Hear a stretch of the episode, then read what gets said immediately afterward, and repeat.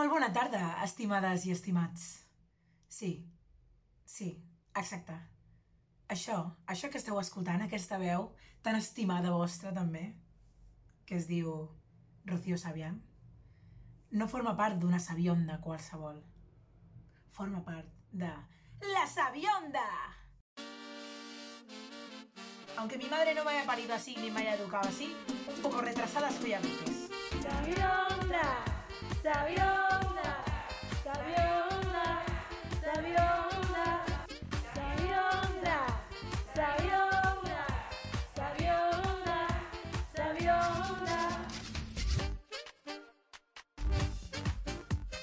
Què tal, com esteu? Queden mm, tècnicament dos dies i mig per al dia... Bueno, no. A partir de quan podem dir que queden dos dies? No, queda un dia i mig.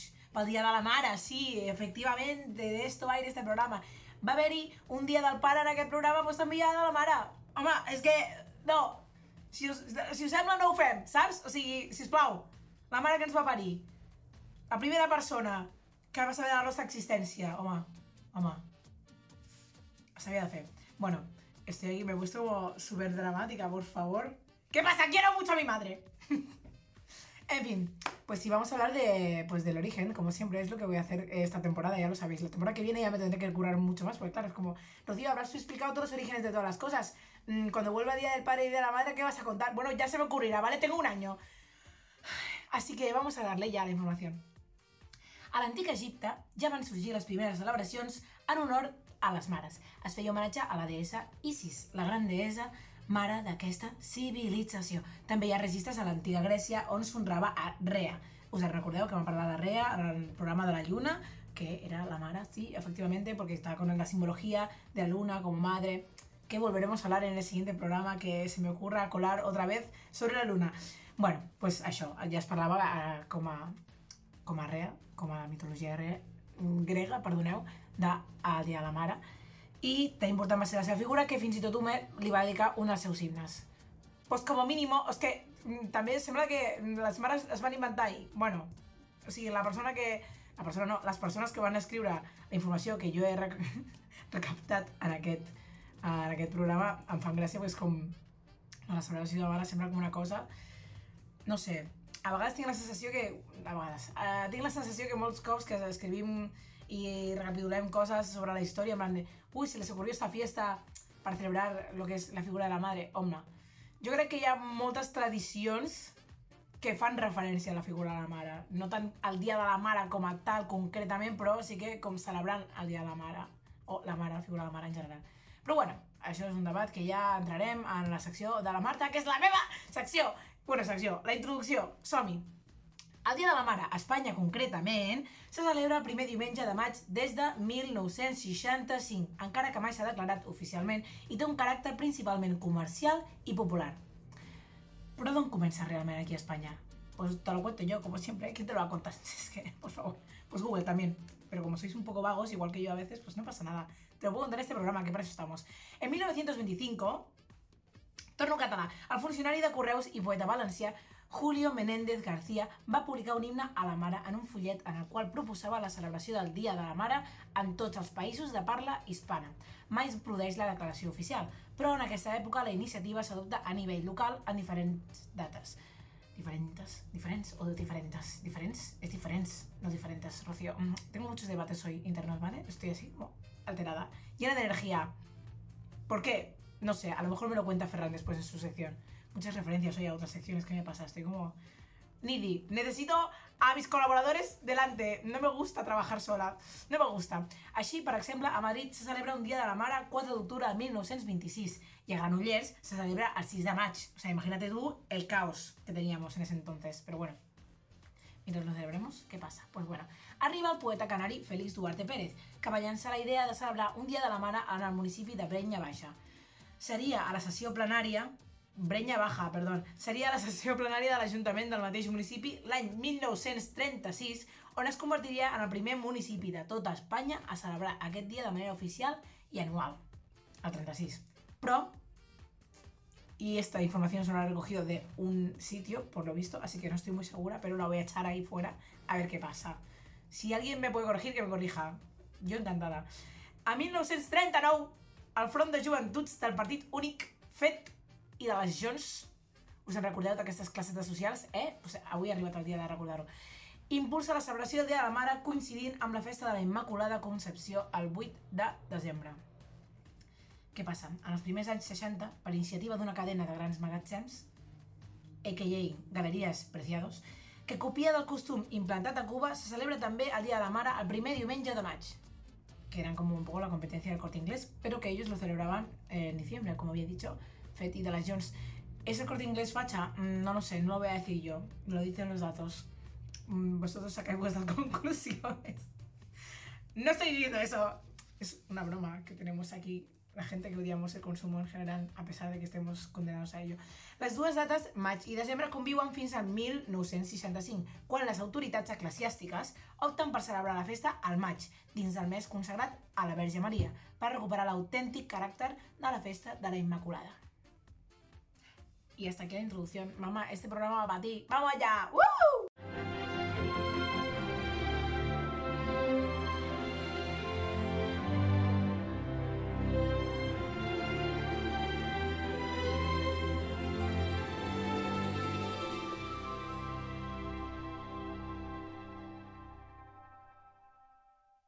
Doncs molt bé, anem al Breaking News d'avui a veure què porta la gent del Prat, qué, qué se cuenta esta peña, ¿no? Mm, pues bueno, lo que me habéis contado esta semana, concretamente, eh, Oscar, eh, ha sido, por fin han vuelto a poner en Plaza Blanes el cartelito de que pueden pasear por las piedrecitas nuestros pequeños perretes.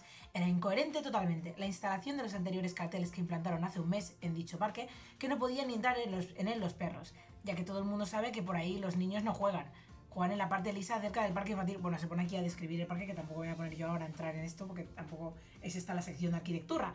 Pero bueno, la cosa es que ya puede pasar el perro por allí, por la Plaza Blanes. Pues muy bien. Lo que no entiendo es por qué no podía antes. Es como... No hay... Tampoco hay unas flores preciosas que digas, es que claro, pasa un perro y las destroza, ¿sabes? Pues empieza a hacer como lo de intentar eh, hacer mm, hoyitos en la tierra. Monos, es que son muy monos los perros. Es que ¿por qué prohibimos estas cosas? No lo entiendo. No lo entiendo.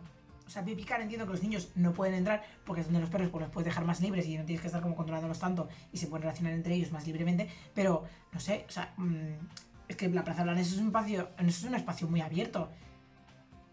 Bueno, en fin.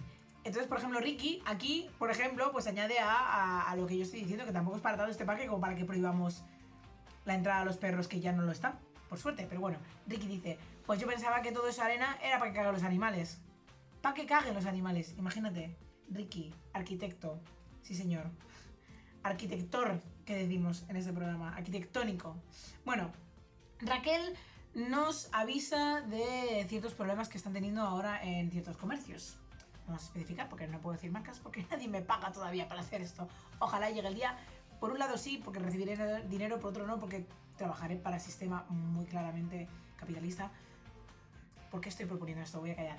Raquel dice, hola vecinos de Prat, esta mujer, adjunta una foto de una señora con un abrigo azul de brazos cruzados, con mascarilla y gafas de sol, dentro del súper, gafas de sol, ya sospechoso, pero bueno. Esta mujer acaba de timar a un amigo que tiene un comercio en nuestro querido Prat. Le ha pedido cambio y ha empezado a decirle que espera, que te doy este billete, espera, que te doy el otro, y al final se ha llevado el cambio sin dar ningún billete. Aviso para todos los que tengáis comercios para que no os fiéis, aunque no lo veáis sospechosa. Un saludo. Lleva gafas de sol en el súper. Sospechosa, un poco es. Si no habéis sospechosidad, o sea, por favor. Es de primero de súper esto. Creo. Espero que lo tengáis en cuenta para más adelante. Pero bueno, las personas, por ejemplo, de la publicación que han comentado, dicen así. Por ejemplo, Monse dice, que le corten las manos. Hay gente que es muy drástica, sí, lo siento mucho. Esta gente, menos mal que no hace las leyes. bueno, hay gente peor haciendo las leyes, la verdad. Raya, bueno, yo digo Raya porque es como pienso en, en RuPaul, en plan Raya, pero a lo mejor es Raja, pero yo entiendo que es Raya. Nadie se llama Raja aquí. Raya dice, gracias por avisar, una persona muy agradecida, como debe ser. Y luego tenemos a gente como Monse que dice, es un truco muy antiguo. Poco mi actitud de mierda a veces, que es como voy de listilla por la vida. De sabionda, pues por- así se llama ese programa por algo, vale, perdón. Isa también dice, esta sigue haciéndolo, lleva años, a mí me lo hizo cuando era cajera. O sea, que no es que haya sido una tampoco una información de última hora, ¿vale? O sea, esto lleva pastando el Brad hace mucho. Pero claro, es que por cambiar un billete no la van a detener. creo. ¿Cuánto tienes que acumular para que la policía empiece a tomarse en serio esto? Hmm. Bueno, entre otras cosas que están pasando, eh, se ha celebrado el 25 cumpleaños del CRAM, el Centro de Recuperación de Animales Marinos de Prat, eh, esta semana, básicamente.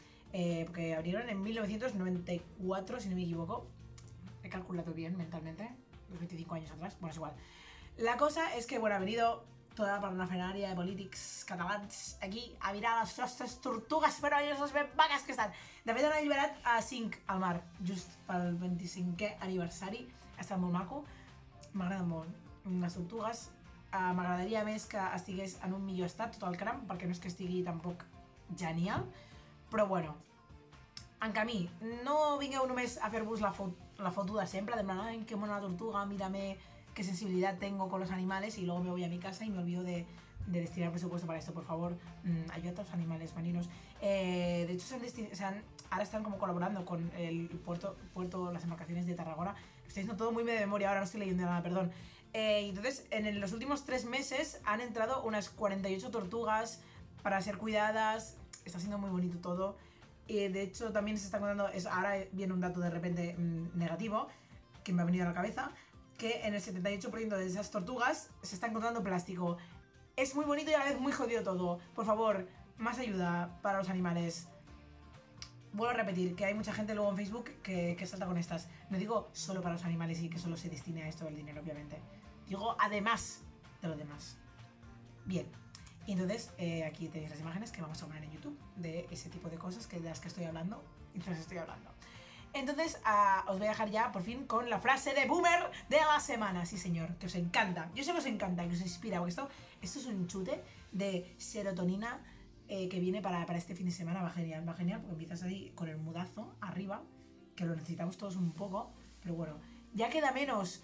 Ya queda menos para que quiten el puto estado de alarma, para que quiten, eh, bueno, estado de alarma, sí, el, toque de queda de les 10 de la nit. No puc més! Deixeu-me sortir sense comptar les putes hores i obriu els bars. No puc més a la meva vida. Petición personal subjetiva sin pensar en ninguna de las consecuencias que eso supone. También es verdad. Bueno, mm, me centro en la frase boomer de hoy, que es la trae Mariquita. Y dice así, cuando alguien te trate mal, debes saber que no hay nada malo en ti. Hay algo que va mal en esa persona. Las personas que van dañando a los otros utilizan ese daño para ocultar su propio daño.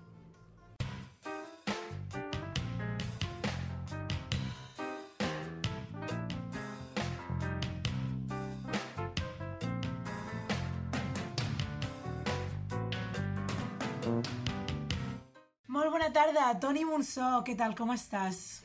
Hola, Rosy Pousi, encantat d'estar aquí una tarda més. Sí?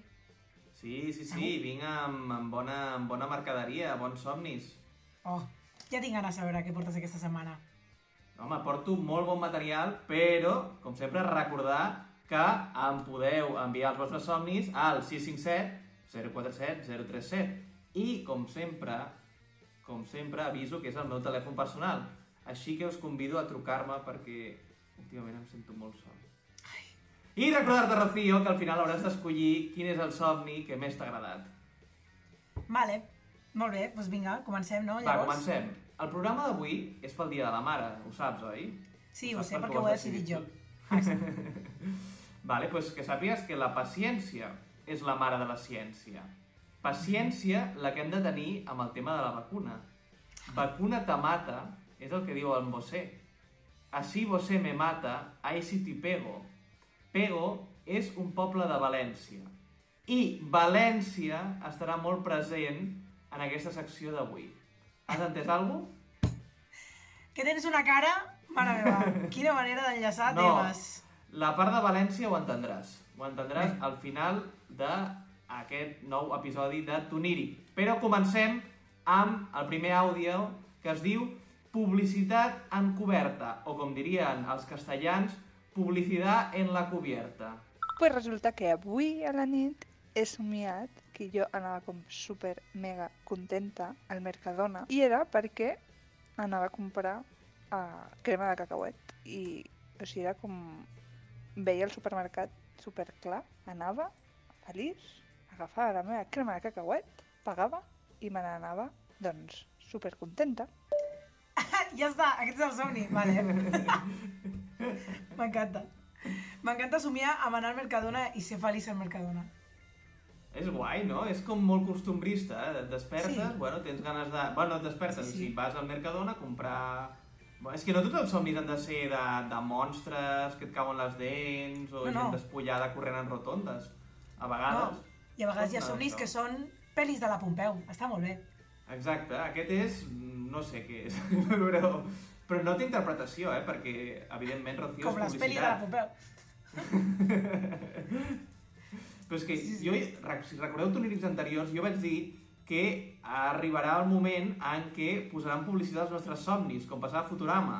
Això. Llavors, d'aquí uns anys estaràs dormint i, i cantaràs Mercadona, però es- estarà dins del teu somni perquè el, el, el Joan Roig t'ho ha ficat al cap, vale? Per això la vacuna i el 5G, perquè ens poden posar publicitat als nostres somnis, vale? Vostè ho sabia, i jo també, ja ho sabeu també vosaltres, no la vacuna. No Vale. la vacuna. Aquesta és la teva interpretació del somni que ha tingut llavors. Aquesta és la interpretació i després tinc una, una subtrama que és eh, per què li diem crema de cacauet? Per què crema i no paté de cacauet? Mm, què més dona? Per què la mengem? És la pregunta correcta. O sigui, això està fastigós. Mengeu cacauets. És com, em recorda el vídeo aquest que va fer viral fa una setmana de la noia que agafava l'hamburguesa amb les patates fregides i Sí. les triturava i feia una pasta i després la tallava. I jo, això és el que jo penso quan veig la crema de cacauet, que dic, és una pasta asquerosa, raríssima. No sé. Apareix com morter, o sigui, jo crec que serveix com a, per, per enganxar maons, perquè allò entre les dents, vull dir, ja no tornes a obrir la boca. És que no, no l'entenc. Hi ha gent que li agradarà, però jo no l'entenc, la crema de cacauet. Bueno, què més? Mm, Jo sóc, sóc una mica fan, eh? Doncs anem amb el segon àudio del Guillem Estadella, Mhm. que he decidit anomenar la millor truita de patates al bar Casablanca. Doncs farà uns mesos vaig tenir un somni bastant estrany eh, i era que jo estava a la Casa Blanca i que Donald Trump em preparava una truita de patates.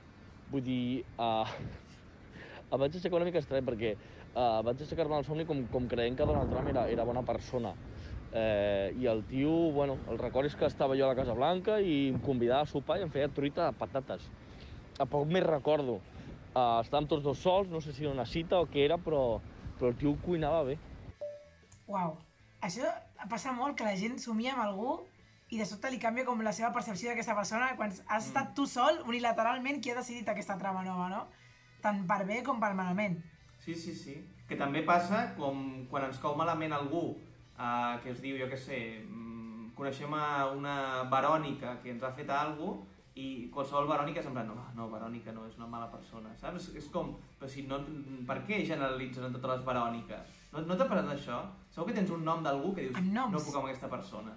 No és tant amb la persona, sinó amb el fet de, si t'agrada aquesta persona, que es digui, o sigui, que tingui el nom d'una persona que tu has odiat, et tira una mica cap enrere. És com, oh, et recorda directament aquesta persona. Exacte. Saps? O un dia vaig llegir, no sé quina, quina publicació de quina xarxa social era, que era uh, t'adones a quanta gent odies el dia que has de decidir el nom del teu nadó. Correcte. Està molt bé, està molt bé aquesta reflexió.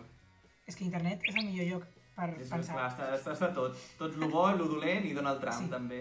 També sí, per desgràcia. T'ho imagines com a reality show? Sigui, com tots els presidents dels Estats Units et preparen un plat, cadascú, i tu has de decidir, bueno, l'estadella ha de decidir quin és el millor plat. Home, l'estadella presentant uh, i, i fent de jurat, no ho sé, però el format en si no em sembla tan boig als Estats Units. És com molt dels Estats Units. Pensa aquesta No, idea però- i rodarà que potser guanyes una pasta. voltes, no? I, I ja està. Sí, sí. Vale. També eh, he aprofitat per buscar quins són els plats preferits dels presidents dels Estats Units, que et sorprendrà la resposta, i et volia preguntar, en el nou concurs que es diu Quin és el plat preferit d'en Joe Biden? Et donaré tres opcions, has d'escollir quin és el plat preferit d'en Joe Biden. Vale? A, pot ser la pasta amb tomàquet, B, el xile amb carn, o la pizza de cheeseburger. No sé per què diré pizza de cheeseburger només per, pel meme. Mm, no és la pizza de cheeseburger, és Oh, la pasta no. amb tomàquet. O sigui, el tio Ah. més poderós del món li agrada menjar el mateix que un universitari De la Perquè no saben eh? menjar aquesta gent. No saben menjar. No saben menjar. M'estic imaginant ara tota l'estona, és que porto una estona uh, amb Cody en la Casa Blanca al meu cap, en plan... Tu saps què era aquesta sèrie de Disney? Em sona, em sona, però és que ja a mi ja no em va tocar, eh? Sí, era ja el germà petit. Era el germà partit de la Raven, que es traslladava amb el seu pare cuiner a la Casa Blanca per fer-li de dinar, a, doncs, ara mateix estarà fent-li dinar a Joe Biden. Clar, però clar, bueno, bàsicament a Joe Biden no són triturats, perquè vull dir, ja no, pot, ja no té dents. Ja li, li han de donar, sí, sí, Potitos. Potitos de pasta con tomate. Claro. Vols l'anàlisi o vols que Sí, sí. segueixi No, no, donant anàlisi, anàlisi, sisplau. Perdó, perdó. La No, nostàlgia. no, no, no, tu no, o sigui, era jo qui estava donant voltes. Eh, és, bueno, el somni, bàsicament, a la meva manera de veure-ho és, com a analista i com a expert, és un anàlisi acurat dels canvis socioculturals de la societat dels Estats Units en aquesta primera meitat del segle XXI. Evidentment, la truita de patata representa la dieta mediterrània i Trump representa els Estats Units.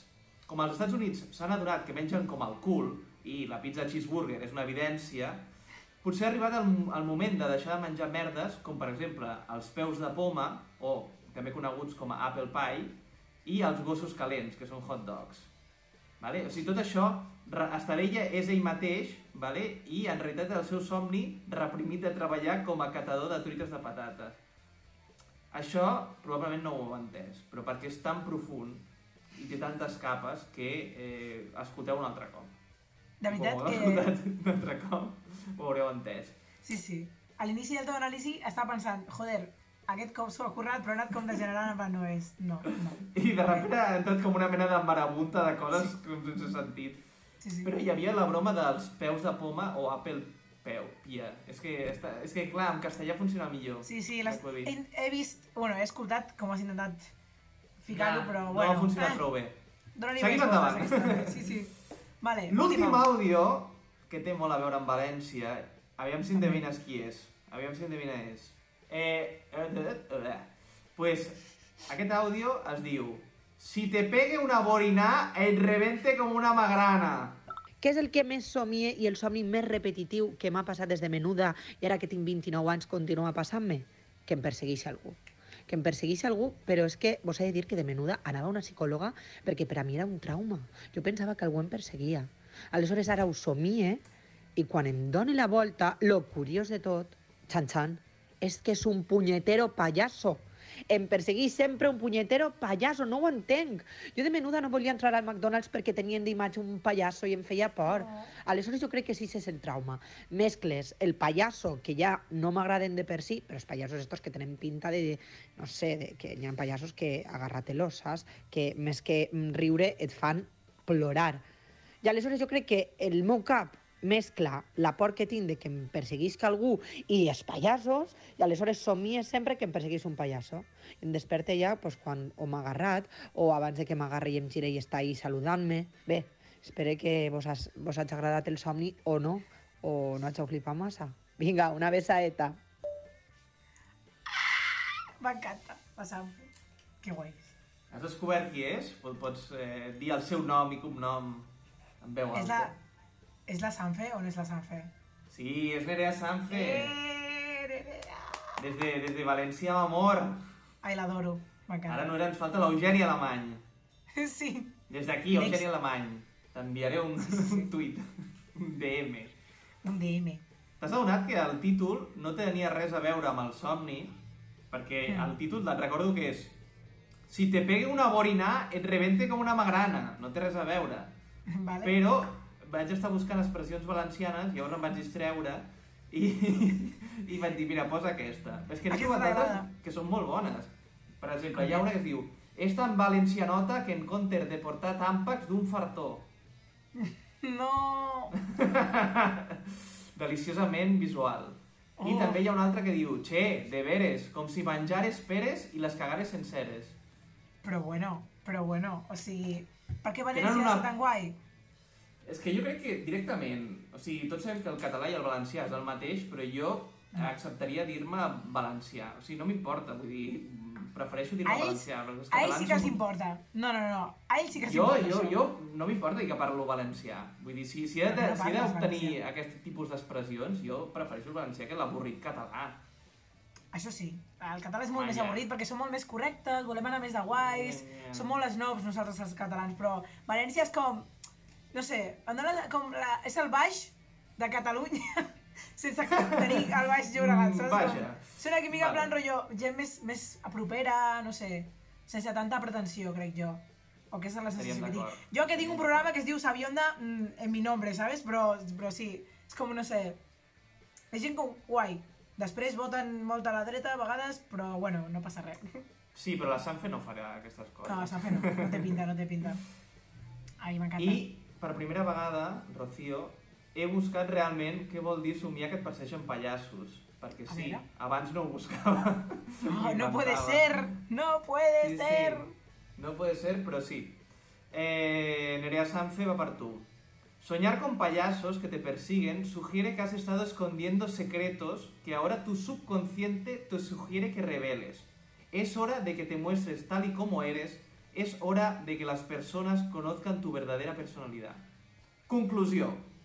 Nerea Sanfe envia el currículum al Cirque de Soleil i fer realitat el seu somni. Sí, clar, és justament això. Ho has fet molt bé, eh? Per primer cop que l'analitzes, ho has fet molt bé. Segur que li sembla molt bona.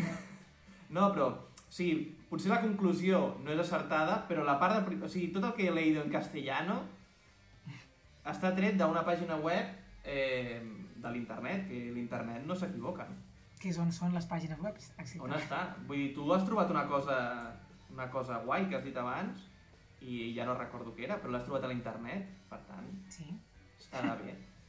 sí, sí. sí. I arriba el moment en què hagis de decidir quin t'ha sorprès més, que no, quin és el millor. Tindríem A, publicitat en la cubierta, que en Sí. català és publicitat encoberta. Encoberta. Eh, la millor truita de patates al bar Casablanca, que ara, després de que ja saps, dius, hòstia, no està tan malament, eh, aquesta. I després tindríem, si te pega una borinat, rebente com una magrana. És que m'agrada molt la Nerea, és que el títol, que sigui Nerea que ho està explicant, el somni, que és com un clàssic de persecució, i que m'agrada molt el valencià, ho sento, o sigui, ha guanyat la Nerea. El milenarismo va a llegar. Siempre. Va a llegar. Déjame hablar. Se deja hablar a la minoría si- si- si- si- silenciosa. ¡Calle! ¡Calle! Eh, no sé nada, ¿no?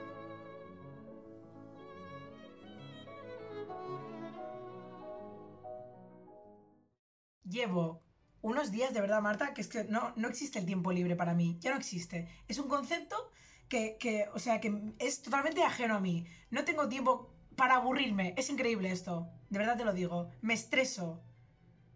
Que no soy infeliz, me estreso. Lo encontrarás entre la una y las 4 de la mañana, seguramente. Pero es que necesito dormir también. Madre mía. Qué vida. ¿Cómo estás, Marta Gómez? ¿Qué tal? Perdona por soltarte ya mi rollo ya. Yo te trato como si fueras mi psicóloga directamente. Madre mía. Sí, la gente me confunde con psicóloga en vez de antropóloga. Porque Pero bueno, buena. yo, yo como, como he sido camarera, tengo, tengo madera de, de psicóloga. Que muchos de, muchos de los problemas de la gente se solucionaban con chupitos y aquí no tengo, lo siento. Vaya, nos, nos pilla mal así a través de Skype. La verdad es que sí, nos pilla un poco mal. Y que estamos trabajando y somos personas responsables. Eh, efectivamente, un segundo que voy a quitarme también el Instagram que no me había dado cuenta y me están saliendo notificaciones. Vale, muy bien. La gente que está viendo el programa en YouTube, bueno, si me ven el pelo hecho una mierda, que no es porque no me haya duchado, sino porque mm, he salido hoy a trabajar sin paraguas y he vuelto corriendo para grabar este programa y ahora pues voy empapada, lo siento. Estoy hecha una mierda, pero bueno. Es que no tengo ni tiempo para secarme. Este es el nivel, el nivel, de verdad. Madre mía. Bueno, Marta, ¿de qué nos vas a hablar hoy? Yo os traigo buena mandanga, como siempre, os traigo diversidad cultural, un poco de, bueno, no capitalismo per se, ni mencionado como capitalismo, ojo, ¿eh? Mira, yo, yo os traigo, en primer lugar, que la, como vamos a hablar de la madre y la maternidad, pues me he preparado cosas sobre parto y tal, y que la maternidad siempre se ha entendido como un hecho fundamentalmente femenino. Y, y sabemos que, que, bueno, que por ejemplo desde las reivindicaciones del movimiento feminista, especialmente del transfeminismo, esto no es, no es así. Porque como que se ha, se ha intentado esencializar la maternidad del mismo modo que se ha intentado esencializar lo que es la mujer, ¿no? O sea, la mujer es, es, eh, está para parir, para el trabajo reproductivo, etcétera, etcétera. Y no, no, amiguitas, no. Exacto, que se la han cerrado como de alguna manera se la ha encasillado en un papel muy concreto, con unas características muy concretas y muy específicas. Una representación cultural mm, bastante occidental. Y muy limitada. Y es un, eh, sabemos que esto es una construcción social y simbólica que, que adquiere diferentes significados en diferentes sitios, porque no es lo mismo ni ser madre ni parir en Estados Unidos que ser madre o parir en Zimbabue, por nombrar un sitio. Exacto. Que, por ejemplo, en, por lo que esto ya es un trabajo empírico de lo que yo observo en la gente que conozco y en la gente que quiere ser madre o que es madre. Eh, que en, en Occidente, y te diría más en Europa que en Estados Unidos, procedente de los países nórdicos quizá, existe ahora como una, una noción de, de ser supermadre. O sea, ese- el rollo de que una madre tiene que, tiene que- trabajas, te realizas a ti misma, ya he dicho aquí muchas veces que lo de realizarse es una basura, no me voy a repetir otra vez. Y, y criar a los niños, cuidarlos, también cuidar la casa y especialmente el tema de los cuidados. O sea, que es como que, que ser, ser una supermadre em, está incluido el cuidar de absolutamente todo el mundo, como si tuvieras que ser la madre de la humanidad. Y yo os digo, mujeres que queréis ser madres o que lo seáis, huid de esta noción tan neoliberal, que es el de ser perfecto. O sea, negaos a esto, negaos a esta mierda. No tenéis que ser perfectas. no te- Cuando a mí una madre cualquiera, ¿no? Pero especialmente las madres me dicen algo tipo, es que no puedo con mi vida, no puedo con todo. Es que no tienes que poder con todo. No tienes ninguna obligación de poder con todo. Es más, puedes decidir que no puedes con todo porque no te da la gana. No tienes por qué hacerlo. Sí, ahora iba a meterme con a lo mejor un tema muy conflictivo, eh, que no del que no solemos, del que no solemos hablar a lo mejor aquí, con el tema de Telecinco y tal, pero ahora se lleva mucho estos días hablando del tema de Rocío Carrasco y, y se cuestiona mucho su papel como, como madre en este sentido, de, de la relación que tiene con sus hijos y es un poco conflictivo en el sentido de que se la, se la ataca mucho por su papel como madre antes de plantear qué papel está teniendo todo su alrededor, ¿no? Todo, en plan, ¿qué, está- qué papel tiene el padre, qué papel está teniendo los hijos también. Eso, Porque- eso viene directamente de lo que he dicho al principio, de, de la Mm. visión esta esencialista y esencializadora de la madre. O sea, como que se sobreentiende que una madre tiene que tener una relación y un vínculo súper especial con sus hijos, porque ha estado dentro de su cuerpo. Y Mm. esto es una noción puramente occidental que nos hemos creído desde la biología y no tiene por qué ser así, para nada. O sea, no, no, no Mm. tienes ninguna obligación de tener ese vínculo especial. Hay madres que no lo tienen, no son peores madres ni son malas madres. No, no. O sea, es, algo que, que se, se nos ha dicho desde, desde el siglo XX principalmente o del XIX que esto es así. Pero de esto es así, ya sabemos en esta sección que no existe un esto es así. El único esto es así es el de que el trabajo es la primera forma de prostitución. ya está.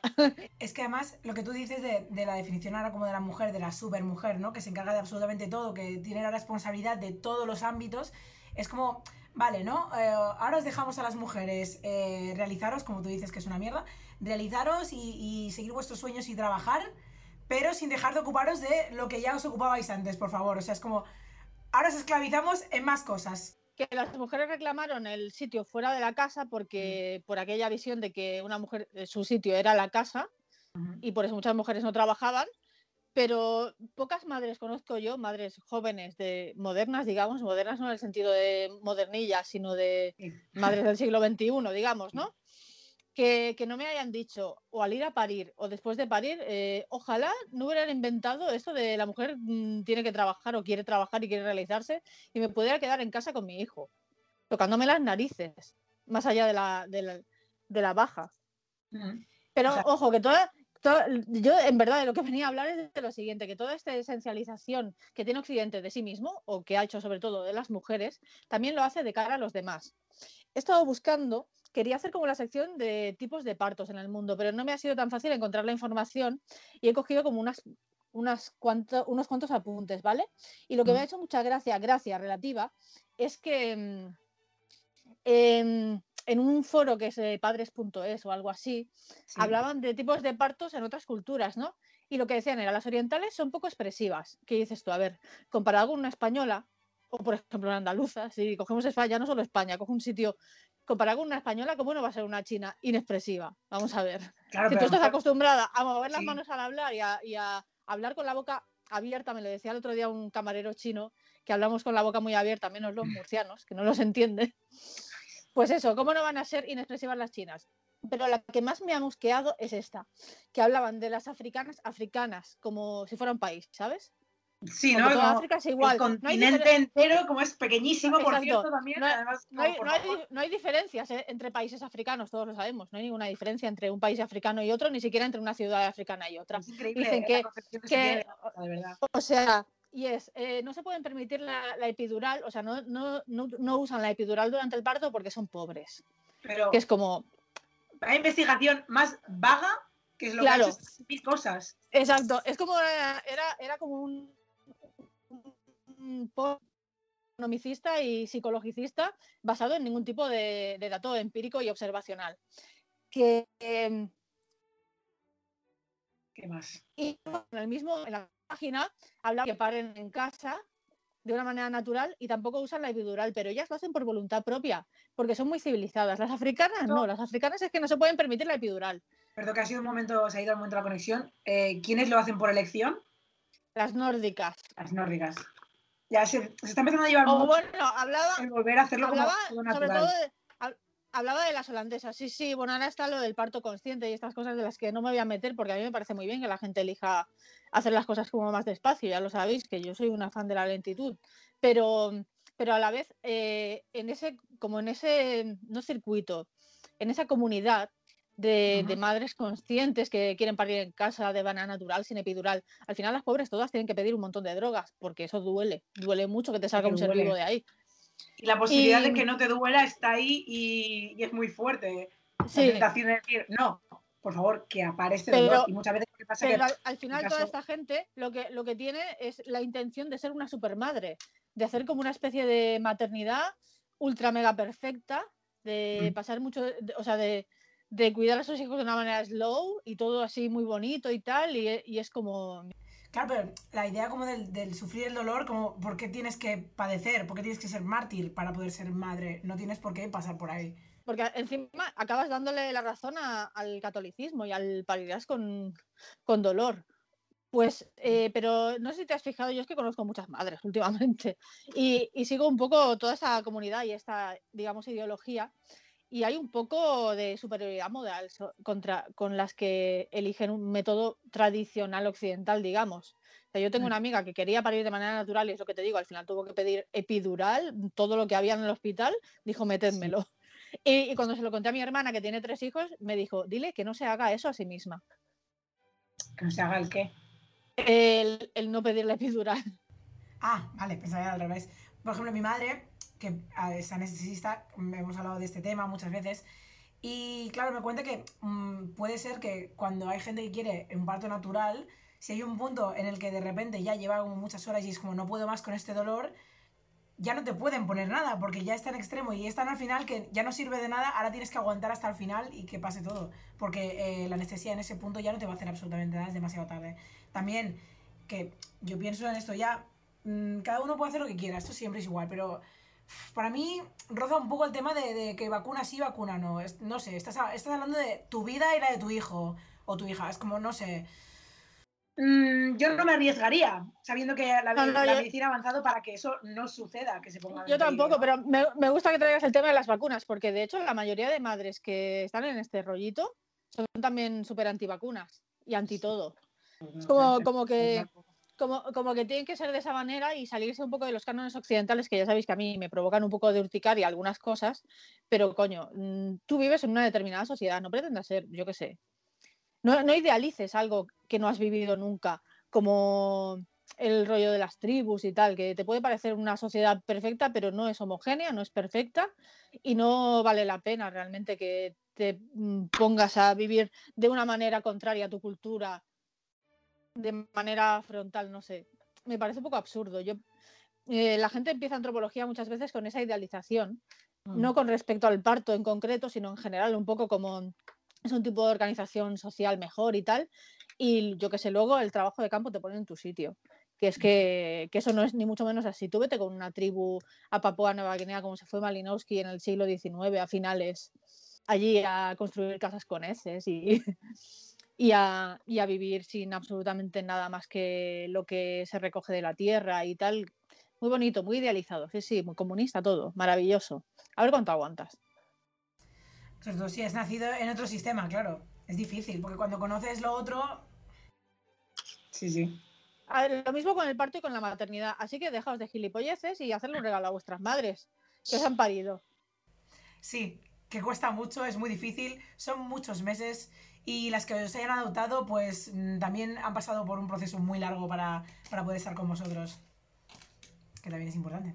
Que Hostia, el tema también de la, de la, de la adopción. Claro, eso, eso sería, serían dos secciones de, de esta sección, de hecho. Sí, sí, sí. Porque, madre mía, vaya mafia a veces. O mm, siempre, no sé cómo. Este tema tengo que investigarlo mejor, porque no quiero meterme aquí sin saber, ¿no? Pero tengo la sensación. Sí, pero hay, hay más requisitos para adoptar que para parir naturalmente, o sea, para parir Claro, de manera pues, biológica. Es decir, que como que te, tuyo. pone, te, hacen, te hacen 80 millones de exámenes para adoptar a una persona, para asegurarse de que la vas a cuidar, pero tú puedes parir libremente y traer niños al mundo sin ningún tipo de examen. Sí, Que sí. no quiero ser una, una nazi y restringir la, la maternidad y la No, no. paternidad, ¿eh? No, no es mi intención, pero es un poco la, la comparación esta entre, entre que tienes que hacer 80 millones de exámenes para adoptar un gato o para adoptar un niño, pero luego te puedes abrir de piernas, puedes practicar sexo y al cabo de nueve meses parir tranquilamente y nadie se sabe, bueno, sí, servicios sociales se supone que lo hace, pero nadie sabe en el momento del parto si tú te vas a ocupar de esa persona. Bueno, eso es O un si tema del que podemos hablar otro Sí, sí. día. Eso es un tema que es para varios programas más, sí, sí, estoy de acuerdo, no, no entremos en ese fangal. Sí, sí, sí, totalmente. Pues nada, pues muchas gracias, Marta Gómez. Por tu Muchas interés. gracias a ti y a tu madre y a la madre que te parió. Un besito a Y a la tuya. que nos ve.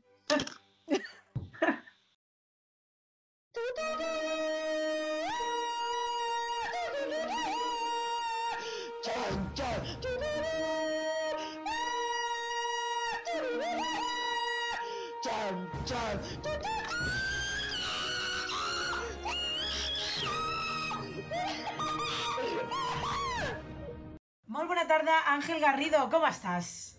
¿Qué tal? Molt bona tarda, Rocío. Què tal? Bueno, super fin de setmana aquest que tenim a davant. Ni más ni, más, ni más ni menos que el Día de la Madre. Y además las elecciones de Madrid que son tan importantes que incluso las comentamos en este pequeño programa de este arcaico medio llamado radio en la remota región del Prat de Llobregat.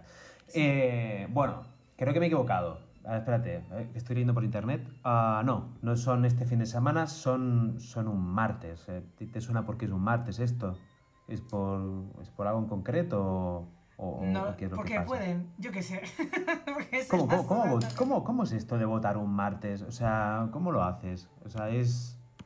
O sea, te pides fiesta en el trabajo, vas y te, te- ya, ya está, oye, mira, Supongo que que tenía que no. votar, hoy no soy... no. Es otro domingo, es otro, otro espacio para salir de terrazas el, si el es que en Madrid, siempre, en Madrid siempre están de fiesta, ¿no? Es que siempre están en la terraza de cerveza, hombre, por favor. Si esta gente no para de salir, en plan, son felices todo el tiempo. Que votamos, pues votamos, Madre que no, mía. pues no, no pasa nada. Alegría. Claro, hombre, no como aquí en, en- en- este Baix Llobregat, que es, que es tierra de proletariado pura y dura, donde estamos siempre de, de- de, bueno, ya se sabe, aquí haciendo cadenas de construcción y cadenas de construcción, ¿eh? fusionado con cadena de montaje y construcción, pero bueno, allá con lo mío. Bueno, eh, dejando este, esta efeméride tan importante que se va a venir dentro de un par de días, eh, comentar que también ha pasado una cosa bastante importante en el mundo de la cinematografía, y es que han sido los Oscars. Sí, ¿Los has visto, Rocío? no. Muy bien, porque este año la gala ha sido un poquito desangelada, la verdad. No tanto como yo, pero bueno. Obviamente por razones de COVID y, y, bueno, lo típico. El, siempre lo que decimos siempre por razones de pandemia y tal, pues hombre, no podía ser la típica gala eh, que se hace cada año, sino una cosa más, más pequeñita, más recogidita, en otro teatro, no en el famoso teatro chino este, de Los Ángeles. Y bueno, la gran ganadora ha sido Nomadland. No sé si la has visto, Rocío. Sí, la vi hace un par de semanas. Sí, sí. ¿Qué te pareció? A mí me gustó mucho. Es la típica película que no le recomendaré a mis padres porque mis, padres tienden a buscar más historias de con una trama como muy clara de de planteamiento, nudo y desenlace, pero, pero es muy bonita, es muy bonita. Creo. Hombre, invita a una reflexión súper, súper, súper acertada sobre el, momento en el que vivimos ahora. O sea, para quien no, haya la- no la haya visto, Nomadland es una película que trata sobre una, una mujer que vive en una caravana y, bueno, recorremos una parte de su vida en la que va pasando de campamento en campamento y vemos un poco cómo es este estilo de vida, así, bueno, como dice la película, nómada. Y es muy curioso porque podemos ver eh, escenas como ella durante un momento de la película se va a trabajar a Amazon, a la campaña Navidad, a recoger paquetes. Como un poco como signo de, de- de los tiempos en los que vivimos y de ver cómo cuáles son las maneras de la gente de conseguir dinero ahora, ¿no? Trabajando en estas macrofactorías, estas macro plantas donde, donde, donde se hacen cajas de cartón y se envían a toda la peña. Que por cierto es una cosa que también tenemos en el Prat. O sea que No Man's Land se podría haber rodado en el Prat tranquilamente y aquí ya Totalmente, tendríamos el orgullo de decir que hemos filmado una película con, con estatuilla. Pero bueno, así que animamos que a quien quiera hacer un drama sobre las sobre, el- sobre, sobre el- esta época que vivimos hoy, hoy en día, que se venga aquí, que se venga a la planta de Amazon en el Prat, que seguro que le van a poner muchísimas facilidades para grabar allí y adelante con ello. Bueno, ¿qué más? Eh, también es una película que, quieras o no, trata un poco el, el tema de la, no de la maternidad, pero sí el, el- el formar una familia. Hay una escena donde, donde la protagonista traba amistad con otro hombre que también vive en una, en una, en una, una furgoneta, ¿no? Que también va así de Ujú. estilo nómada. Y a este hombre pues es como que mm, se encariña con ella. Y, y llega un momento que este hombre pues, pues su hijo le dice, oye, mm, ¿quieres ser mm, abuelo? ¿Quieres ser padre? ¿Quieres ser una figura paterna y dejar de vivir nómada- nómadamente y venirte a vivir con nosotros a una casa? A lo cual esta persona accede. Y entonces es como que invita también a la, a la protagonista, de si quiere venir, quiere venir conmigo, tal, y bueno, podríamos vivir allí, ¿no? Como, pues, como amigos o como lo que sea. Y a la protagonista pues se le pone un poco el dilema de, estilo de sigo con mi estilo de vida o, o- o quiero vivir en familia, ¿no? O quiero vivir como, como, como el resto de gente. Y al final es una decisión, ¿no? Que es como súper trascendental. Es como, jope, eh, vivir con más gente al final es, es, es una manera también de definir mm, cómo vas a vivir. O sea, aunque no parezca, pero es algo bastante, bastante trascendente. Hombre, convivir es Volviendo un poco. importante. Exactamente. Volviendo un poco al tema de la, de la maternidad. eh, hoy vamos a hablar de una película que seguramente a tus padres sí que les gustará porque es bastante, tiene una trama bastante clara, Vale. que no es ni más ni, ni menos que una película llamada Mamá. Vaya. Así de claro. De la misma manera que hablamos en su momento de El Día del Padre de Anacleto, hoy hablaremos de esta película, hablaremos un poquito de su argumento y, y de cuál es la relación que tiene con la maternidad como tal. Eh, para quien no lo sepa, Mamá es una película de terror eh, de producción argentino-española canadiense Guau, dirigida ok. por Andrés Muschietti y eh, producida por Guillermo del Toro. Que esto es una cosa que también tenemos que hablar algún día. Guillermo del Toro también es una figura bastante importante a la hora de, de producir películas de nuevos talentos, de gente que está empezando, ¿no? También fue el productor de, por ejemplo, El Orfanato, de Bayona. Así que siempre hay bastantes películas que siempre están apadrinadas por él. Bueno, volviendo. Eh, la historia está protagonizada por ni más ni menos que el Matarreyes de Juego de Tronos, cuyo nombre no se me ocurre pronunciar ahora mismo. Espérate, a ver, ¿cómo lo pronuncio esto? Eh, Nicolás Coster-Waldau. vale, mira, una cosa así como el edificio Walden, ¿eh? más o menos. Y Casi, sí. Jessica Chastain. y Jessica Chastain, que curiosamente eh, coincidió en taquilla consigo misma con la película La Noche Más Oscura, que también fue una de, la- una de las grandes eh, que sonó en su momento para los Oscars en aquel año. Espero que para la próxima temporada me pongáis, me hagáis un curso de pronunciación en inglés o, o de nombres, o como mínimo me, me, do- me dobléis con lo bilingüe, trilingüe, lo que tú quieras. Sí, sí, sí, sí. No te preocupes que, que la temporada que viene nos preparamos más idiomas todavía, si cabe. Me, me dobl- me doblas con lo que ando por encima y ya está. Así mejor mi dicción con los nombres. Bueno, la cosa es que la producción de la película pasó por Toronto, Washington y la consagrada Terrassa. Por lo tanto, ya tenemos dos estrellas más que sabemos que han pasado por el Prat de Llobregat, a menos que hayan llegado por barca a Barcelona. Así que punto para nosotros. Volviendo a la maternidad, volviendo a la maternidad y al argumento de la película, Mamá trata sobre dos niñas, Victoria y Lily, que han quedado huérfanas después de que el padre matara a la madre y a los socios de este en la crisis de 2008.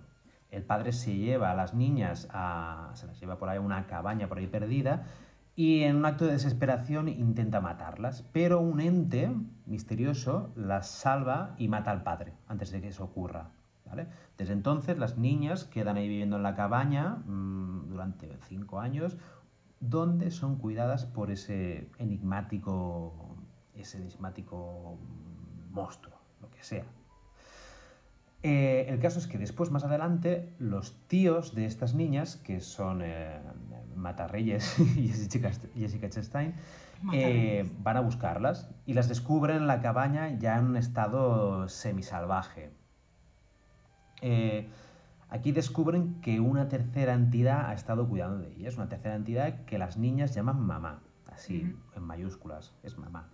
Esta mamá les protege de todos los males y en la película se representa como una entidad acompañada así con mariposas negras, apagones en casas, muy cine de terror, la verdad.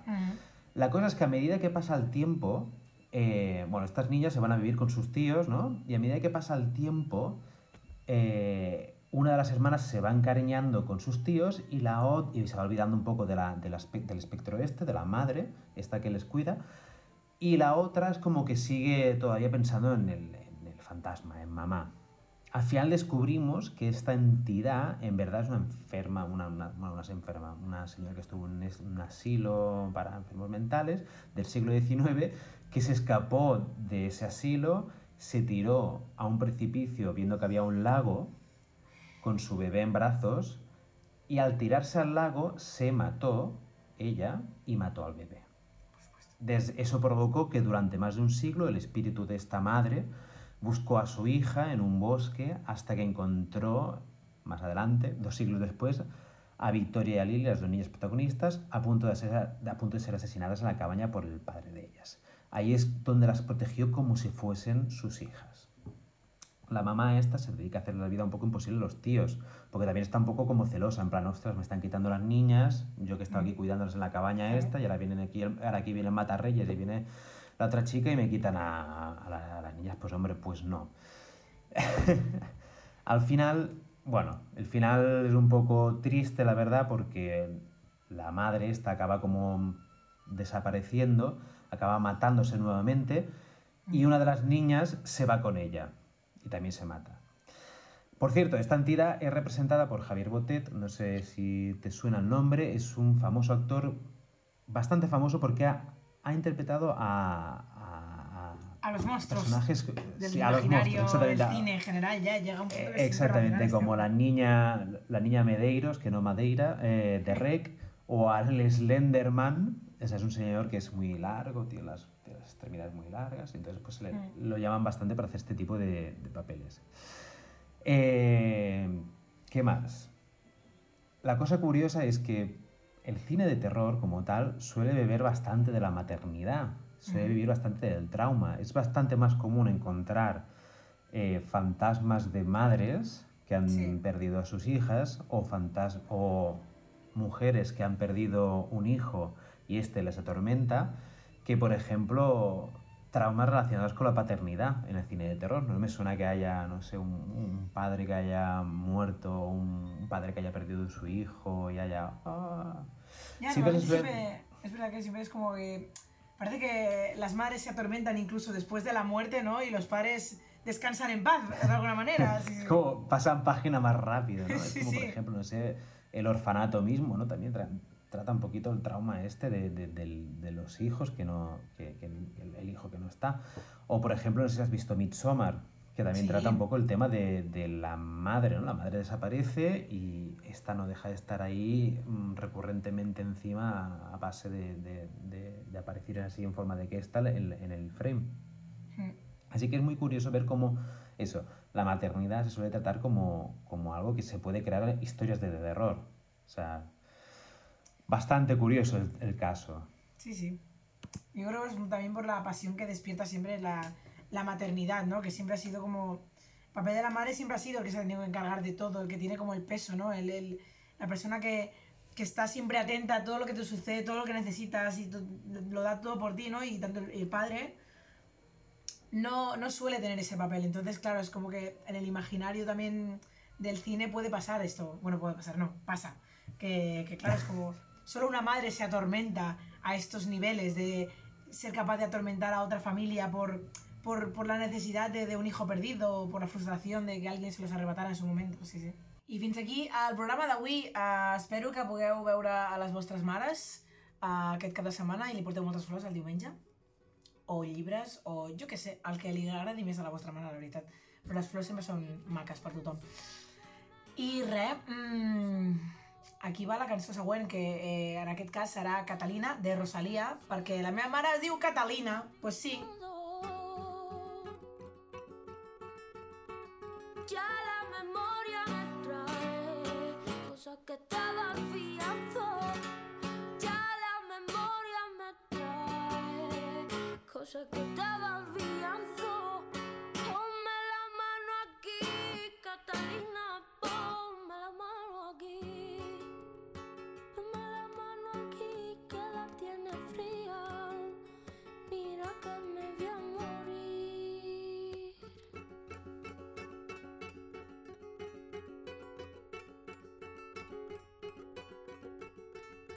sin aquesta ni se fue a Alemania y no volvió.